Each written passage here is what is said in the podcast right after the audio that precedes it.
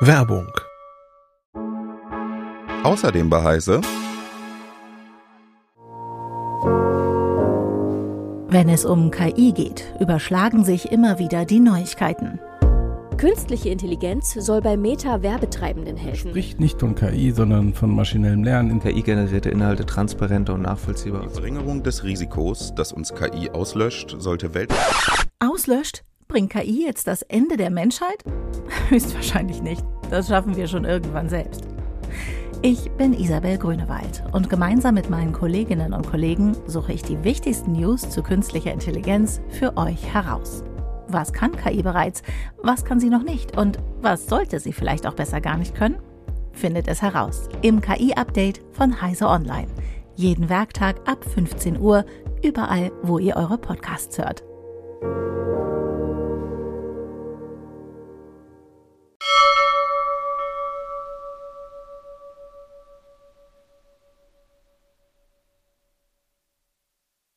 Herzlich willkommen zu Bitrauschen, der Prozessor-Podcast von CT. In unserer neuen Folge sprechen wir darüber, was Embedded Systems genau sind. Bis gleich. CT Bitrauschen. Der Prozessor-Podcast vom Computermagazin CT. Hallo, mein Name ist Carsten Spille. In dieser Ausgabe des Podcasts Bitrauschen spreche ich mit meinem CT-Kollegen Christoph Windeck über das riesige Themengebiet Embedded Systems, wörtlich übersetzt eingebettete Systeme. Hallo Christoph. Ja, hallo. Christoph, was äh, genau meint man denn mit Embedded Systems? Ja, das ist schwer zu sagen, weil das Themengebiet so gigantisch ist, dass ähm, ganz viele Menschen, die sich damit auch auskennen, auch was ganz Unterschiedliches meinen. Das hängt ein bisschen von der Firma und dem Themengebiet ab. Aber vielleicht mhm. hilft ein Blick zurück. Bei der Elektronik, ähm, wenn man jetzt mal sagt, man hat äh, zum Beispiel eine Waschmaschine, ganz, eine ganz alte, die noch so einen Programmwahlschalter hat, da würde man mhm. sagen, dass diese Steuerung, dieses das Ding, was hinter dem Blech sitzt und ähm, die Programme durchschaltet, dass das im Grunde ja ein eigenes Gerät ist, was in die Waschmaschine eingebettet ist.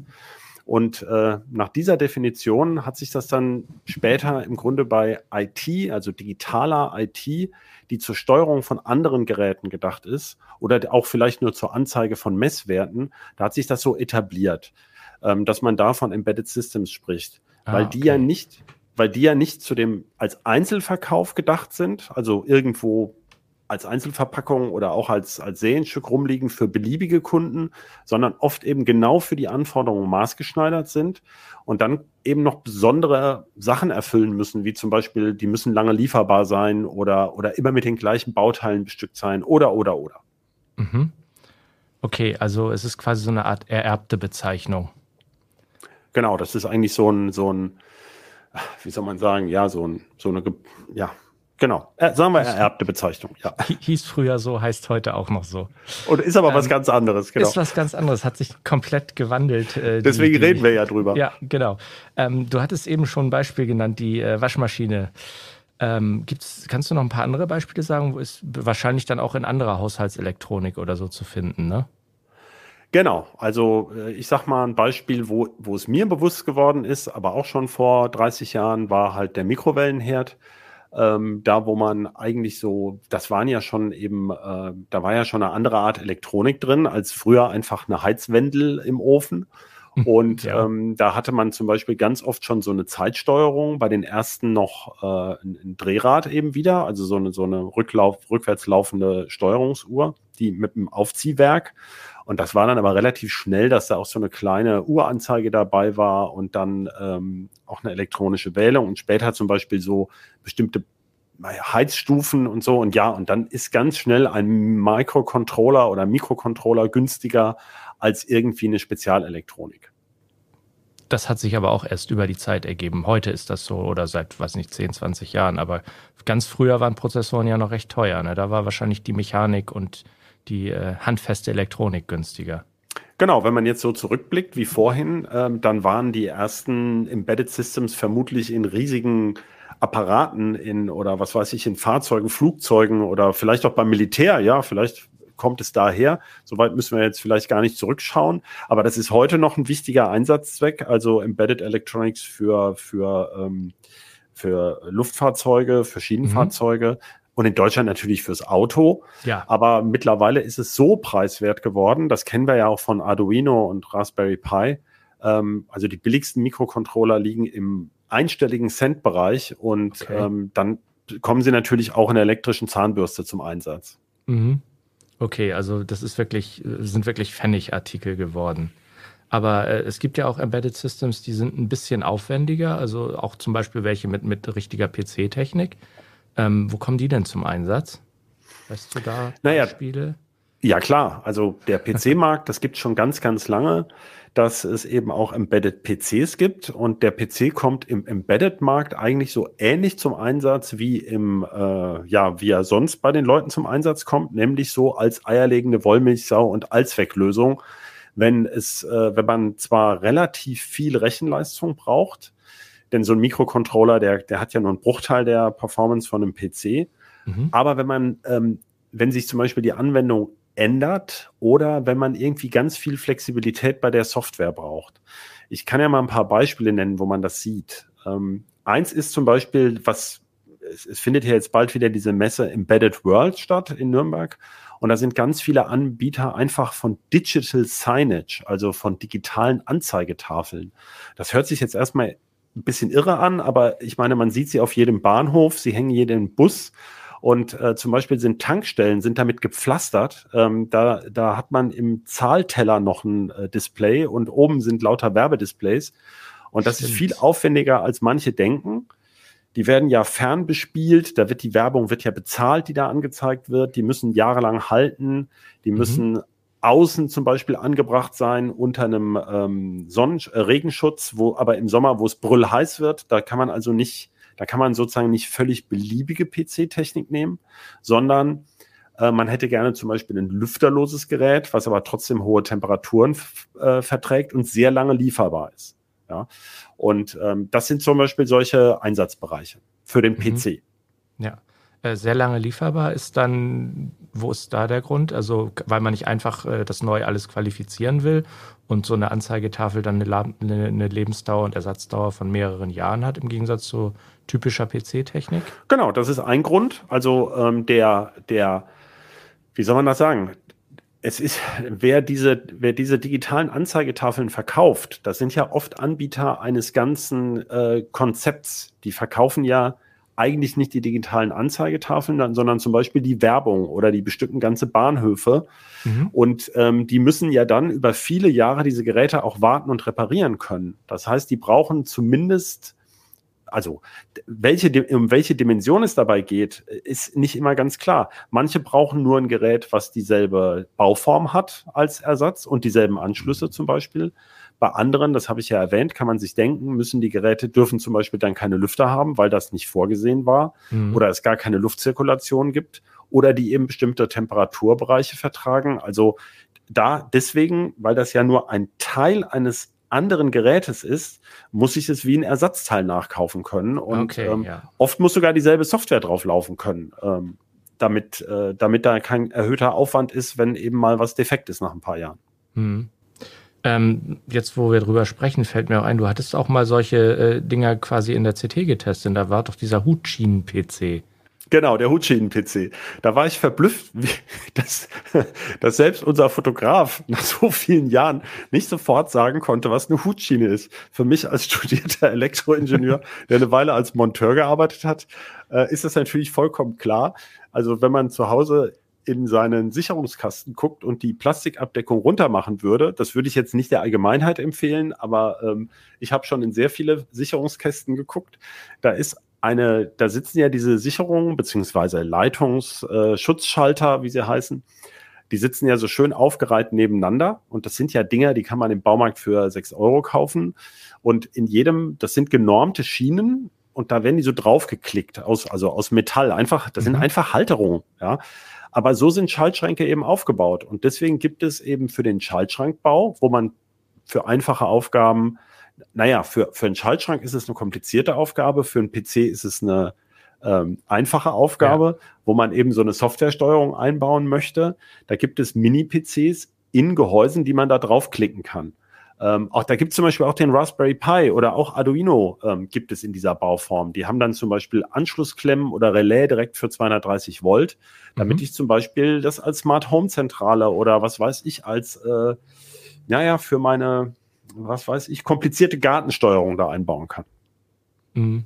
Und äh, komplizierte Steuerung zum Beispiel kommen die ja sicherlich dann auch äh, in, in so Industrierobotern oder sowas zum Einsatz, ne? Na klar, das, im Industriebereich ja gibt es ganz viel. Also da gibt es zum Beispiel, eine, deswegen habe ich das vorhin erwähnt, also die Anzeige, das ist gar nicht so trivial, wie man jetzt denkt, aber zum Beispiel bei, ähm, bei manchen ähm, automatischen Industriemaschinen, zum Beispiel so Mehrachsen-Fräsmaschinen. Da gibt es schon ganz, ganz vielen Jahren PC-Steuerungen drin. Aber anfangs wurden die eigentlich nur so als Anzeige eingebaut. Also um was zu visualisieren und um ein komfortables Eingabepanel zu haben, wenn eben so Drehsteller und sowas nicht mehr reichen oder auch eine Menüstruktur, dann hat man eigentlich so eine Art Display mit dahinter geklemmten Mini-PC genommen, weil man da mhm. verschiedene Softwares aufspielen konnte. Und das war, das hat eigentlich mit der Maschine nicht viel zu tun gehabt, außer eben anzuzeigen, was die Maschine gerade tut und Eingaben nach hinten weiterzugeben. Weil der PC, da kommen wir sicher nachher noch drauf, der, der ist nicht unbedingt so toll echtzeitsteuerfähig. Das heißt, äh, man weiß immer nicht so genau, wann der PC was genau tut, in Millisekunden gerechnet. Das heißt, die eigentliche Steuerung ist sozusagen ein Mikrocontroller, aber die Anzeige, weil man da viel mehr Grafikleistung braucht, kann ein PC sein. Mhm. Und ähm, gefragt hast du aber jetzt nach Robotern. Und äh, da geht es da geht's oft mittlerweile schon drum, dass Roboter zum Beispiel unfassbar viele Sensoren auswerten müssen. Also wie steht der Roboterarm genau? Ähm, eine, ein visuelles System, was zum Beispiel erkennt, was, was soll ich denn greifen? Also eine Bilderkennung, wenn man so will, mhm, oder auch taktile Sensoren, damit er irgendwas nicht zerquetscht, der Roboter. Da braucht man also so viel Rechenleistung für, dass man sozusagen in den Steuerkasten für den Roboter einen ziemlich starken PC einbaut. Und mhm. ähm, naja, und so ein Mainboard, was man dann da nimmt, da muss dann zum Beispiel eine Grafikkarte oder eine Spezialkarte drauf. Das muss aber einen industriellen Temperaturbereich aushalten, also äh, bis 50 das? Grad zum Beispiel. Manche auch bis 60, 70 Grad. So ein Roboter arbeitet Tag und Nacht. Also ähm, da hat man vielleicht auch noch mhm. ein redundantes Netzteil dran, damit das nicht ausfällt. Äh, es muss dauerlastfest sein und der Roboter ist natürlich nicht dafür ausgelegt, wie, äh, was weiß ich, ein Windows-PC nach vier, fünf Jahren ersetzt zu werden, sondern der ist bestimmt 10, 15 Jahre im Einsatz. Also mhm. hätte der Hersteller gerne auch, dass er nach sieben oder zehn Jahren noch ein Ersatzteil kaufen kann. Genau, also da kommt dann wieder diese lange Lieferbarkeit von Komponenten ins Spiel, die du vorhin schon angesprochen hattest. Ja. Ne? Wobei es eben ansonsten, wenn man drauf guckt, sich gar nicht groß von PC-Technik unterscheidet. Mhm. Also es geht zum Teil gar nicht so sehr um wirklich, dass die Technik an sich so groß unterschiedlich ist, sondern dass es eben einfach in einem anderen Katalog abgedruckt ist. Also dem Katalog, wo die Teile eben so und so viele Jahre lieferbar sind. Mhm. Und das sind manchmal, äh, bei Intel sieht man das oft, da kommt hinten an die Produktbezeichnung einfach ein E dran, für, das steht dann auf der Embedded Roadmap. Ja. Und diese Sachen sind dann eben, ähm, das ist dann oft nur eine Auswahl der Prozessoren. Also es gibt dann weniger Auswahl, aber die, da verspricht Intel die eben für mehr Jahre zu liefern. Wobei das auch nicht in dem Sinne ist, äh, jeder kann da einfach irgendwo anrufen und bestellen, sondern man muss dann schon einen speziellen Vertrag mit Intel haben. Ja, äh, und man ich. muss dann auch zwei Jahre vorher zum Beispiel sich ähm, committen, sozusagen, ich brauche die noch so und so lange. Mhm und auch wahrscheinlich bestimmte Stückzahlen vorbestellen und sagen, ich, da kann man nicht hinkommen und sagen, ich, ich brauche mal ein Dutzend oder zwei, sondern da, da geht es um andere Stückzahlen und auch um andere Zeiträume, wie du ja gesagt hast. Naja, das ist aber auch wieder sehr unterschiedlich. Ne? Die einen haben äh, Geräte wie zum Beispiel eine, eine Autoelektronik, die vielleicht in, bis in die Millionenstückzahlen geht Mhm. Aber so Industrieroboter haben ja gar nicht so große Stückzahlen. Das, also ich kann das jetzt nicht, ich weiß, ich habe keine, kein Gefühl dafür, wie viele das sind, aber jedenfalls wahrscheinlich nicht Millionen, die die Firma über die Jahre fertigt. Aber Vermutlich es sind schon mehr als zwei, denke ich, ja. Ja, wahrscheinlich. Ähm, wo du gerade Autos ansprachst, äh, da ist ja auch immer mehr äh, aufwendige Elektronik drin, äh, bis hin zu Entertainment-Systemen, wo man auch 3D-Spiele äh, drauf spielen kann und sowas. Ähm, da braucht man dann zusätzlich aber auch noch wirklich äh, rechenstarke Komponenten, ne? Genau, und ähm, da will man vor allem zum Beispiel keine Steckverbinder und so. Und das muss ja auch kompakt sein, das darf auch nicht zu viel Mhm. Strom fressen. Das heißt, da geht man eher äh, dazu, äh, über, also das Auto rüttelt ja und das über, Ja. dann muss es ja zehn Jahre halten oder 15.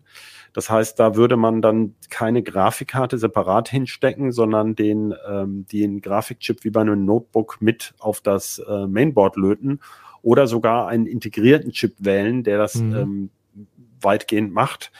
Äh, und da bei dem, beim Auto hat man noch ganz andere Probleme. Also das, das reine Navi ist ja jetzt bisher noch nicht so, wie soll man sagen, kein, kein sicherheitskritisches System unbedingt, wenn es jetzt sagt, hier abbiegen, du musst ja selber nach vorne rausgucken. Mhm. Aber das ändert sich ja gerade. Also bei den autonomen Systemen ist das Navi, entscheidet dann ja über Bremsen und Beschleunigen. Und bei solchen Geschichten müssen die Chips dann auch ähm, extreme, also im Vergleich zu PC-Technik, wirklich extreme ähm, Sicherheits- oder nein, Sicherheit ist es ja gar nicht in erster Linie. Also technische Spezifikationen äh, einhalten, kommen wir vielleicht später noch zu, wo- worum es da zum Teil geht. Aber äh, also bei der Automobilelektronik kommt zu all dem Gesagten noch hinzu, dass eben die Umweltanforderungen sehr schwierig sind in so einem Auto. Also Mhm. extreme Spannung, Spannungsschwankungen der Versorgungsspannung, noch mehr Temperaturen. Also ein Auto, was im Sommer in der Sonne steht, da wird ja der Innenraum teilweise über 100 Grad heiß.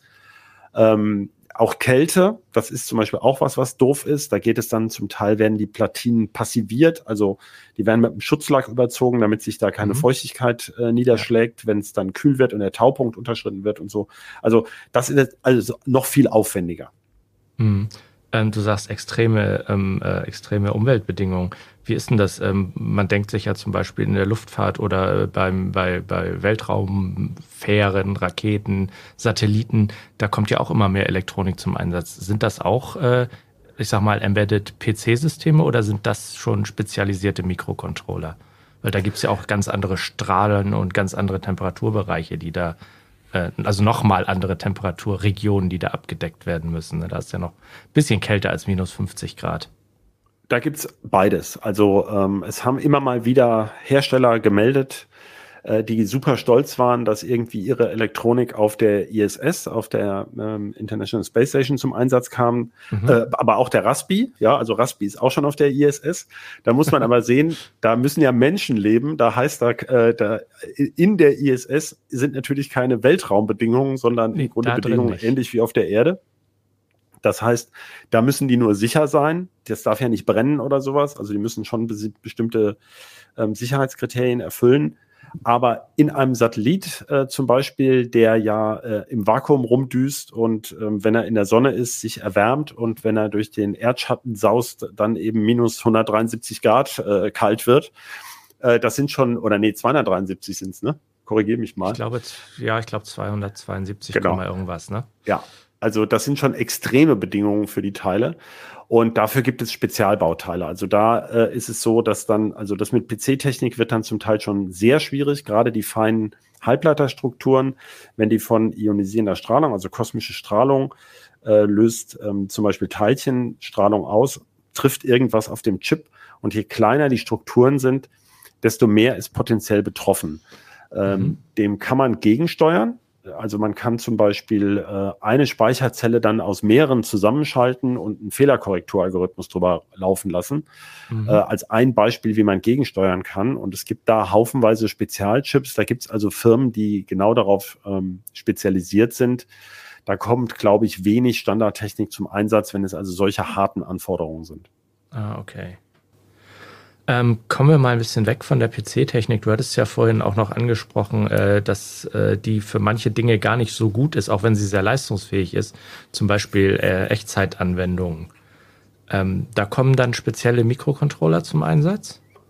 Da kommen allgemein Mikrocontroller zum Einsatz. Also ähm, beim PC, wie, wie erklärt man das Problem am besten? Man kann sich das als Laie, glaube ich, ganz schwer vorstellen. Also wenn du dir jetzt vorstellst, du hast einen 4 Giga, äh, einen 4 Quad-Core-Prozessor mit 3 Gigahertz und je zwei AVX-Rechenwerken pro Kern. Ich habe das mal so grob überschlagen. Also du kommst schnell drauf, dass so ein Ding eigentlich sowas wie 40 oder 50 Milliarden Operationen pro Sekunde absolvieren kann. Und dann Mhm. fragt man sich, wieso soll ein Mikrocontroller mit so einem lumpigen 20 Megahertz Kernchen das irgendwie besser können.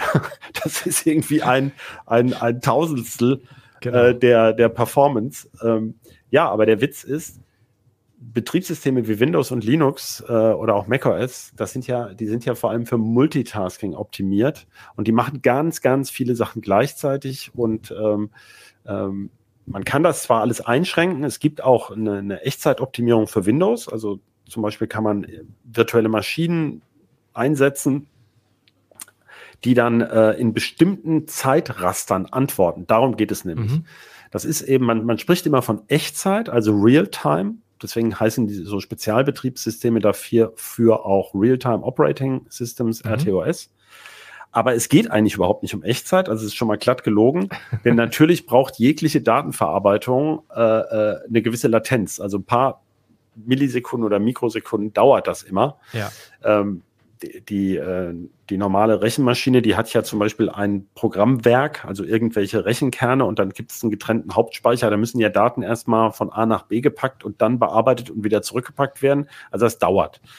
Der Witz ist nur bei diesen Echtzeitbetriebssystemen, wenn man sie geschickt programmiert, das kann man natürlich auch verbocken, aber grundsätzlich kann man damit bestimmte Antwortzeiten garantieren. Also der arbeitet dann so und wenn ich jetzt zum Beispiel an ABS denke in einem Auto, äh, dann und ich latsche auf die Bremse, dann möchte ich, dass das Ding jetzt sofort etwas tut. Das sind aber dann immer noch Verzögerungen, ich sag mal im Bereich von Hundertstel oder Zehntelsekunden, also Ja. 10 oder 100 Millisekunden, das reicht dann auch. Ähm, man hat ja selber bei der Reaktionszeit, bis man auf die Bremse tritt, schon die erste Sekunde verbaselt.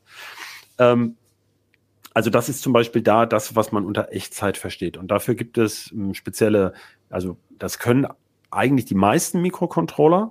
Mhm. Äh, da kommt es mehr auf die Programmierung drauf an und wie das ganze System aufgebaut ist. Und bei so einem ABS, was du gerade angesprochen hast, da ist der Mikrocontroller dann ja auch wieder ähm, dafür zuständig, wahrscheinlich die Bremse rechtzeitig zu lösen. Ne? Du pumpst ja nicht selber mit der Bremse, dass das Fahrzeug noch lenkbar bleibt. Da Genau. möchte man ja auch nicht, dass ein Rad einfach stehen bleibt oder so. genau. Also beim, beim Anti-Blockiersystem ist ja der Witz, dass in dem Moment, wo der Reifen rutscht, das merkt dann irgendein Sensor, äh, dass das System dann die Bremse löst.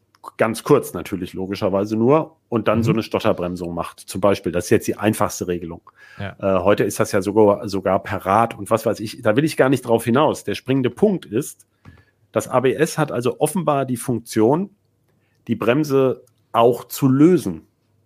Und das ist ja eine ganz ungeschickte Funktion, falls man gerade bremsen möchte. Das heißt, da möchte man ja auch einen Mikrocontroller haben, der sich nicht zufällig in dem Betriebszustand Bremse lösen aufhängt und dann nicht mehr reagiert. Das heißt, Ja, solche ja. Schaltungen müssen ja auch darauf, au- also die müssen ja wirklich getestet sein, dass das unter gar, gar keinen Umständen passieren kann, außer natürlich die ganze Bremsanlage ist kaputt. Mhm. Und sowas nennt man dann eben funktionale Sicherheit, äh, Functional Safety, auch FUSI abgekürzt. Das hat also mit Cyber Security in dem Sinne, dass man den ABS-Controller nicht hacken kann, äh, nichts zu tun, sondern da geht es erstmal drum, dass das Ding überhaupt so funktioniert, wie es vorgesehen ist. Und es gibt ganz abgespeckte Betriebssysteme, bei denen man sogar mathematisch beweisen kann, dass sie ähm, nichts Falsches tun, also für Mhm. bestimmte Funktionen. Das ist eben, je- weniger komplex das Ganze ist, desto leichter ist es natürlich Ja. genau das nachzuweisen. Aber das ist ein Grund, warum man, ähm, warum, man- warum man mit so kleinen Controllern eigentlich arbeitet. Oder wo man auch sagt, der Code ist genauso abgemessen, dass der wirklich sicher zum Beispiel in das bisschen RAM passt, was das Ding Mhm. hat, so dass es eben während des Betriebs nichts nachladen muss, wo dann wieder Zeitschwankungen auftreten können, Ja. sondern der gesamte Code ist eben in seinem Gehirn und der kann dann eben vorhersagbar schnell reagieren. Das ist ein Einsatzgebiet von Mikrocontrollern. Mhm. Und äh, du hattest vorhin schon äh, erwähnt, dass das ja in, ähm, dass solche Mikrocontroller in, in immer mehr ähm, äh, Einsatzgebiete vordringen. Die werden ja auch äh, untereinander vernetzt mittlerweile, ne? Klar, also grundsätzlich sind Mikrocontroller erstmal wirklich überall. Die Stückzahlen sind irrsinnig. Das ist also in den, äh, in den Abermilliarden pro Jahr. Und ähm, also zum Vergleich, alleine Smartphones äh, gibt es ja 1,6 äh, Milliarden, war das zum Höchstpunkt äh, pro Jahr. Und Mikrocontroller gibt es noch viel mehr. Also in Smartphones stecken auch mehrere Mikrocontroller. Ich will mhm. schon immer Dutzende sagen, das stimmt vielleicht nicht ganz, aber vielleicht zum Beispiel auch. so ein Display-Controller oder auch nur so ein USB-Ausgang äh, oder selbst die US USB Power Delivery, die Ladeschaltung, da sind schon mehrere ja. Mikrocontroller involviert. Und auch die ähm, PC-Prozessoren, die wir kennen, so von AMD und Intel, die enthalten eben weitere Mikrocontroller, die irgendwelche Unterabteilungen steuern. Mhm. Also die gibt's überall und in, in ganz verschiedenen Ausprägungen. Äh, es gibt zum Beispiel auch spezialisierte, die zum Beispiel ähm, für Motor, also für Elektromotorsteuerung gedacht sind. Also alle elektrischen Geräte, die wir so haben heutzutage, speziell die akkubetriebenen, aber auch Industriemaschinen, haben ja gesteuerte oder geregelte Elektroantriebe. Und ähm, da muss man eben solche Leistungstransistoren schalten für die oder andere Arten von Hochleistungsschaltern für den dicken Strom. Und dafür sind die zum Beispiel vorbereitet. Also die haben sozusagen Subcontroller, die eben äh, gedacht sind für äh, zur, zur Motorsteuerung. Und andere mhm. haben zum Beispiel besondere Sensoranschlüsse oder sowas. Also zum Beispiel um Drehsensoren auszuwerten oder Schrittmotoren, solche Dinge. Also da gibt's, es gibt wahnsinnig viele verschiedene Mikrocontroller auf dem Markt. Mhm. Ähm, aber wenn du, wenn, wenn viele Geräte ja äh, mehrere Mikrocontroller bis zu Dutzenden haben, wie du sagst, ähm, die werden ja sicherlich auch nicht alle vom gleichen Hersteller kommen und äh, dann hast du ja wieder ein Riesenproblem mit der Lieferbarkeit, gerade im Moment, ne? Wenn dann entweder hier ein Containerstift feststeckt oder da ein Hafen dicht ist oder hier die Fabrik ausgebucht, ähm, das kann ja dann auch große Probleme nach sich ziehen, oder? Na klar, aber das hast du ja bei jeglicher Elektronik. Das würde ich da jetzt erstmal mhm. nicht überbewerten, dass das jetzt da ein besonderes Problem ist. Es hat nur jetzt historisch äh, in den letzten zwei Jahren speziell bei Mikrocontrollern ein Lieferproblem gegeben. Da reden wir jetzt aber eher von eben diskreten Mikrocontrollern, die als Einzelchips oder als Hauptchip von einer kleinen Schaltung irgendwo zum Einsatz kommen, Aha. was besonders die Automobilindustrie getroffen hat. Also zum Beispiel äh, standen ja hier in Hannover mal lauter Mercedes-Pritschen-Lieferwagen, wo die Türsteuerung noch nicht eingebaut war, weil dazu der Mikrocontroller fehlte. Also ähm, heute haben die Fahrzeuge ja ein, ein Bussystem, zum Beispiel CAN-Bus oder so, wo dann die ganzen einzelnen ECUs, also Electronic Control Units, dranhängen. Zum Beispiel die Steuerung für so einen Autospiegel ist ja schon höllenkompliziert mit, mit äh, äh, Heizung und äh, Anklappen und rechts, links, oben, unten und noch Coming-Home-Beleuchtung drin. Naja, und dafür reicht eigentlich ein relativ einfacher Mikrocontroller.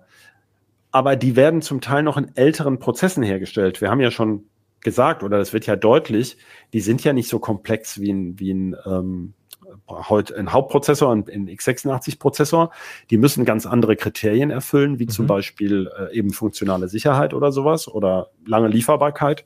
Und deswegen sind sie eben oft in älteren Fertigungswerken, also nein, wie kann man das sagen? Sind die wirklich älter? Also mit Technik, die schon länger verfügbar ist, Halbleitertechnik hergestellt und dabei gab es plötzlich Technik. ausgereifter Technik, genau. Und dabei gab es plötzlich Engpässe und deswegen waren diese Chips, die wirklich nicht teuer sind. Also im Automobilbereich würde ich jetzt denken, dass eher nicht wirklich die allerbilligsten 9 Cent Teile eingesetzt werden, aber also 50 Cent geht es auf jeden Fall los. Ähm, äh, also so, ja, und die kamen einfach nicht heran und die Lieferzeiten waren auf einmal 20 Wochen und ähm, dann steht so ein ganzer Pritschenwagen da, weil eben so ein, ich sag mal, ein Euro-Chip fehlt. Ja, das ist dann äh, ziemlich blöd, ne? Ähm, wie ist denn das? Ähm, du hattest ja gesagt, ähm, Embedded Systems äh, sind äh, auch teilweise sehr einfach. Wir hatten ja auch schon über den Raspi gesprochen, Arduino. Ähm, wenn ich so gesehen habe, was du auch in der CT mal so getestet hast, da sind die Embedded Systems ja immer relativ teuer, so PC-nahe Embedded Systems. Ähm, Raspi und Arduino sind ja eher günstige Bastelrechner, ne? Klar. Also Arduino kannst du ja so Klone aus China für unter einem Euro oder unter zwei Euro kaufen. Ja. Okay, ja, das ist natürlich. Äh, was, was gibt's? Hast, gibt's da noch mehr aus in, in dieser Richtung? Ja klar. Also es gibt ähm, äh, es gibt haufenweise. Ähm, es gibt also einer der größten Mikrocontroller-Hersteller ist Renesas, eine japanische Firma, die auch Mhm. nicht zufällig im Automobilbereich ähm, schwer aktiv ist. Und äh, dann gibt es zwei europäische Hersteller, die da dicht auf den Fersen sind, eben Infineon, deutsche Firma, und ähm, Mhm. ST Microelectronics. Und STM32 ist ein ganz weit verbreiteter ähm, 32-Bit-Mikrocontroller auch. Da gibt es auch so kleine Boards und von dem gibt es wiederum auch günstige Klone. Ähm, das wurde früher mal Blue Pill genannt. Äh, und ähm, ja, die Raspberry Pi Foundation hat ja auch einen kleinen Mikrocontroller entwickelt und äh, da bekommst du das billigste Board ab äh, 4 Euro. Hm, Okay. Ach stimmt, und da fällt mir gerade noch ein, wer ja auch wahnsinnig verbreitet ist, ist dieser ESP 8266 beziehungsweise ESP 32 von Espressif. Das ist eine chinesische Firma, die eben Mhm. sehr geschickt einen eigentlich ganz simplen Mikrocontroller, aber mit einem WLAN-Controller verknüpft haben. Und der steckt, äh, das habe ich anfangs tatsächlich gar nicht verstanden, warum der so wahnsinnig verbreitet ist und in Millionen Stückzahlen im Einsatz ist. Wenn man im Baumarkt so eine 10 Euro WLAN-Schaltsteckdose kauft, die man mit einer App vom Smartphone steuern kann, Ah, da steckt ganz okay. oft so ein äh, Espressiv äh, ESP 8266 drin. Und deswegen gab es dafür auch ganz viele Projekte, weil das so billig ist. Man kann diese Steckdosen im Grunde hacken. Und ähm, da gibt es offene Firmware für, die man dann für seine Sachen anpassen kann. Also Aber da sieht man zum Beispiel? Genau, die kann man, Ja. genau, die kann man selber sozusagen so eine, so eine, also das geht nicht mit jeder dieser WLAN-Steckdosen. Die müssen schon, wenn also die Kontakte gar nicht zugänglich sind, wird es schwierig, denn der hat nicht intern irgendwie USB, äh, wo man einfach drankommt, sondern da muss man so eine spezielle ähm, Programmierschnittstelle anschließen. Aber äh, im Prinzip äh, kann man wirklich so eine 10-Euro-Steckdose dann mit eigener Firmware äh, von der Cloud zum Beispiel befreien. Mhm. Das klingt ja ganz schön flexibel eigentlich, ne? Ja klar, das ist ja, ich meine, wenn man das heute so sieht, äh, wenn wir beide, wir sind ja nicht mehr ganz jung und du schreibst ja auch gerne über alte Computer. Wenn man jetzt so die Rechenleistung, also ich habe das gerade so so verächtlich gesagt, zu so einem Mikrocontroller mit 20 Megahertz oder so oder der Jugendlich, im, hast du gesagt. Auf dem auf dem Raspberry Pi, äh, nee, auf dem auf dem äh, Raspberry äh, Pico. Ähm, der Chip hat, glaube ich, zwei Kerne mit je etwas mehr über als 100 Megahertz. Also das kann man zwar einstellen, aber sagen wir mal so in dem Bereich, ja. Das ist natürlich schon die Leistung von einem äh, x86-Kern von vor äh, 20 Jahren oder so. Ja. Klar, also damit kann man schon was machen. Also die, deswegen sind die ja so flexibel, weil man man ist zwar sehr eingeschränkt, die haben ja viel weniger RAM und ganz wenig Mhm. ähm, Festspeicher, aber man kriegt dann natürlich viel unter, wenn man äh, den Code sehr geschickt schreibt.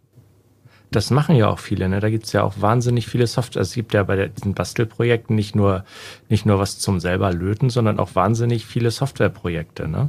Das ist ja der springende Punkt am Ja. Mikrocontroller, Genau. dass du eine komplizierte Elektronik, die irgendwie ganz speziell für einen Zweck aufgebaut sein müsste, gerade wenn es zeitkritische Sachen sind, durch Software ersetzen kannst. Genau. Und ähm, dann musst du dich eigentlich im weitesten Sinne nur noch um die I.O., also um die Ein-Ausgabe-Schnittstellen kümmern.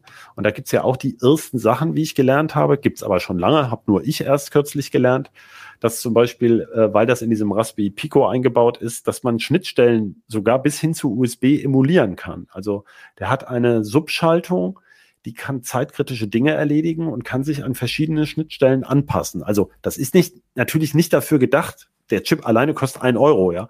Das ist nicht dafür gedacht, dass man on the fly da irgendwas ändert im fertigen Produkt, sondern dass man denselben Chip dafür nehmen kann, um eben für verschiedene Einsatzzwecke ähm, was zu programmieren. Man muss ja auch diese, den physischen Stecker muss man ja da noch anlöten, der ist ja nicht vorhanden. Ähm, das heißt, Schnittstelle ist hier sozusagen auf der logischen, nein, nee, eigentlich auf der elektrischen Ebene gemeint.